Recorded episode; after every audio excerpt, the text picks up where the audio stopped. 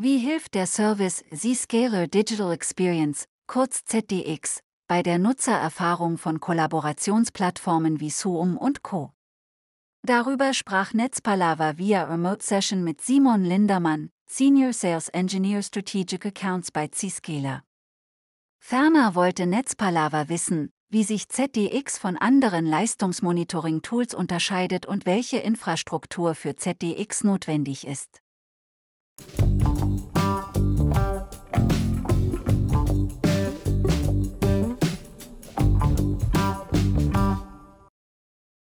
Lässt sich die Nutzererfahrung von Kollaborationsplattformen wie Zoom und Co. aus Ihrer Sicht verbessern? Ja, da gibt es ein paar ganz grundsätzliche Punkte zu beachten. Ähm, wenn wir mal das Beispiel Microsoft Teams nehmen, ähm, das gilt aber auch für, für eine Zoom und dergleichen, äh, sind da ganz wesentliche Punkte zum Beispiel, man muss darauf achten, dass äh, vom Client aus eine DNS-Auflösung entsprechend lokal passiert. Ähm, wenn ich eine DNS-Auflösung über ein zentrales Data Center von mir mache, ähm, ist die Wahrscheinlichkeit groß, dass ich zu einem nicht ganz optimalen Einwahlpunkt von Microsoft Teams geleitet werde. Da sind weitere Sachen sehr wichtig, wie zum Beispiel ein lokaler Breakout des Traffics vom Client direkt zum Internet, sodass ich eben halt kein äh, Backholing zum Datacenter habe und damit auch das Problem habe, dass meine Daten dort einmal reingehen und über denselben Internetlink und dieselben Security Appliances wieder rausgehen, was dann immer zu Verzögerungen führt und Latenzen äh, in dem Kontext vom äh, UCAS-Anwendung natürlich immer sehr schlecht sind. Das sind alles Sachen, die wir schon in der Vergangenheit erfolgreich mit unseren Kunden, die die Zscaler Internet Access Plattform nutzen, bewältigt haben und so ein paar Dinge, die man grundsätzlich bei dem Ausrollen von solchen Anwendungen berücksichtigen sollte. Wie hilft der Service Zscaler Digital Experience, kurz ZDX, bei der Optimierung der Nutzererfahrung? Ja, kurz vorab, es ist tatsächlich ein neuer Service, der auf unsere Plattform mit hinaufgebracht wurde. Und mit äh, Zscaler Digital Experience oder in kurz ZDX haben wir jetzt ein neues Modul gebracht, was im Prinzip die Maßnahmen, die ich vorhin beschrieben habe, auch ein Stück weit kontrolliert. Also wie ist tatsächlich die Nutzererfahrung aus der Sicht des Benutzers, aus der Sicht seines eigenen Endgerätes und nicht ähm, beispielsweise durch Monitoring-Probes, die ich irgendwo statisch in einem Netzwerk konfigurieren muss, die aber letzten Endes für den User, der zu Hause sitzt, überhaupt nicht relevant sind. Ähm, das heißt, wir monitoren wirklich aus Sicht des Endbenutzers, und das können wir sowohl für internetbasierte oder SaaS-Applikationen machen, als eben auch für private Applikationen, die ich in meinem eigenen Datacenter hoste oder in meiner eigenen privaten Cloud-Umgebung hoste. Um welche Funktionen wurde der Service Zscaler Digital Experience aktuell erweitert?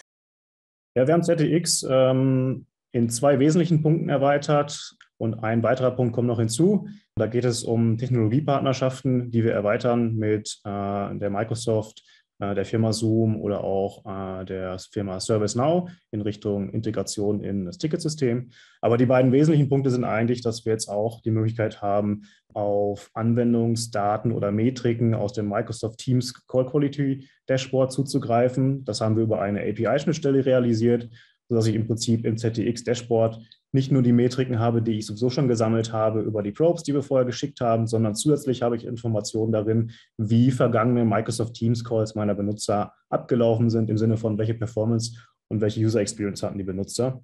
Und das kann ich dann entsprechend mit den bereits vorhandenen Daten von ZTX sehr gut äh, anreichern, um dann Troubleshooting zu machen. Und der letzte Punkt ähm, ist, dass wir ZTX jetzt auch in die Lage versetzt haben, Anwendungen zu monitoren, die ich selbst in meinem Rechenzentrum betreibe, über einen Zero-Trust-Ansatz bereits umgesetzt habe. Also in unserem Fall klassischerweise über Zscaler Private Access, wo Anwendungen eigentlich zum Internet hin äh, komplett dunkel sind. Das heißt, ich kann sie nicht sehen, bin ich nicht Teil der Zero-Trust-Plattform. Und genau diesen Fall haben wir jetzt mit ZTX auch abgedeckt, ohne ähm, den Zero Trust Network Access Ansatz damit zu untergraben, was man mit Monitoring-Lösungen natürlich nicht tun sollte. Wie genau funktioniert die Monitoring-Funktion für Unified Communications as a Service Anwendungen? Ja, man kann sich das so vorstellen, die klassischen Web-Applikationen, wie beispielsweise ein, ein SaaS-Dienst, kann ich natürlich mit Webprobes, also dem Aufrufen einer Seite vom Endgeräte aus messen und kann das zusätzlich noch mit Netzwerkinformationen anreichern, nämlich was sind die einzelnen Hops bis hin zu diesem Ziel, ähm, was sind die Latenzen, was ist der Packet Loss und dergleichen. Ähm, wenn ich mir das für UCAS-Anwendungen anschaue, ähm, dann funktioniert das in der Art nicht, da ich ja da hauptsächlich mit Audio- und Videodatenverkehr arbeite. Vor diesem Hintergrund haben wir ähm, nebst den bereits genannten Web-Probes und Cloud-Path-Probes, also Netzwerk-Probes, noch eine API-basierte Anbindung, in das Microsoft Teams-Umfeld geschaffen, genauso gut auch für, für Zoom, wo wir im Prinzip über eine API uns zusätzlich zu den bereits bekannten Daten auch noch die Daten ähm, der Microsoft in dem Fall herunterladen und können die mit integrieren, sodass wir dann im Prinzip auf einen Blick sehen können, welche User Experience hatte der Benutzer mit dem letzten Microsoft Teams Call, mit dem letzten Meeting, das er gehalten hat und wie waren zum Beispiel auch die Nutzererfahrungen aller Teilnehmer in diesem Microsoft Teams Call. Ähm, und das können wir dann sehr schön anreichern mit den äh, bereits vorhandenen Metriken, um dann zum Beispiel beim Troubleshooting zu unterstützen, wenn es darum geht, ähm, ja, herauszufinden, warum war denn jetzt zum Beispiel äh, die Performance eines einzelnen Benutzers innerhalb dieser Teams-Session schlecht. Wie unterscheidet sich ZDX von Zscaler von anderen Tools für das Leistungsmonitoring? Ich habe in der Vergangenheit die Erfahrung gemacht, dass viele Tools nicht unbedingt sehr hilfreich sind. ZTX haben wir ein Dashboard geschaffen, was nicht nur für eine einzige Support-Fraktion innerhalb des Unternehmens äh, hilfreich ist, sondern hier können wirklich die unterschiedlichen Teams gemeinsam reinschauen und das Troubleshooting beispielsweise für ein IT-Helpdesk-Ticket gemeinsam ausführen. Das heißt, wir haben endgerätrelevante Informationen da drin, wir haben netzwerkrelevante Informationen da drin oder wie jetzt in dem letzten äh, genannten Beispiel auch UCAS, also Microsoft Teams Anwendungsbetreuer können sich genauso gut ähm, über das ZTX-Dashboard einen Überblick verschaffen, wie die Qualität der einzelnen äh, Benutzer und, die, und der Anwendung ist. Darüber hinaus haben wir einen sehr, sehr minimalen administrativen Aufwand.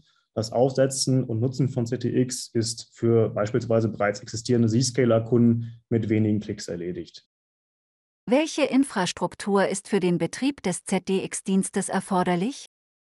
Tatsächlich wenig bis keine Infrastruktur, denn letztlich monitoren wir ja wirklich aus der Sicht des End-Users und aus der Sicht seines Endgerätes.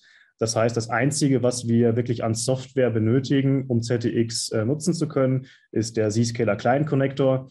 Das ist im Prinzip der Agent, der auch schon bei, äh, ich sag mal, äh, existierenden Zscaler-Kunden, die entweder CIA oder CPA von uns einsetzen, ähm, bereits auf dem Endgerät installiert ist. Und somit ist es einfach nur ein weiteres Modul, was wir aktivieren können über einen Klick im Backend.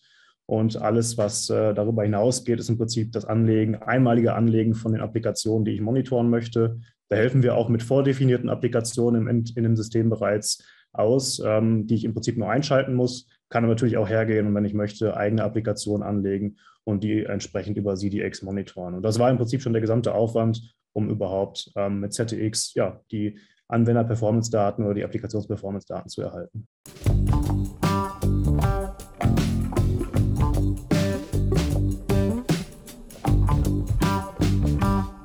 Die Netzpalava Podcast-Reihe präsentiert regelmäßig Interviews mit führenden Persönlichkeiten und Experten der IT, Security und Telekommunikationsindustrie.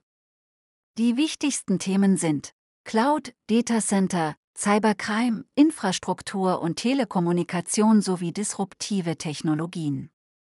Die Podcasts sind auf den Plattformen Spotify, iTunes, Google Podcast und Anchor verfügbar. Natürlich auch über die Social-Media-Kanäle von Netzpalava auf Twitter, Facebook, Instagram, Pinterest, Tumblr, Xing und LinkedIn. Auf YouTube entsprechend als Videocast. Folgt einfach einem der Kanäle, at Netzpalava, um keine Folge der Netzpalava Podcast zu verpassen. Herzlichst euer IT- und Social-Media-Portal Netzpalava.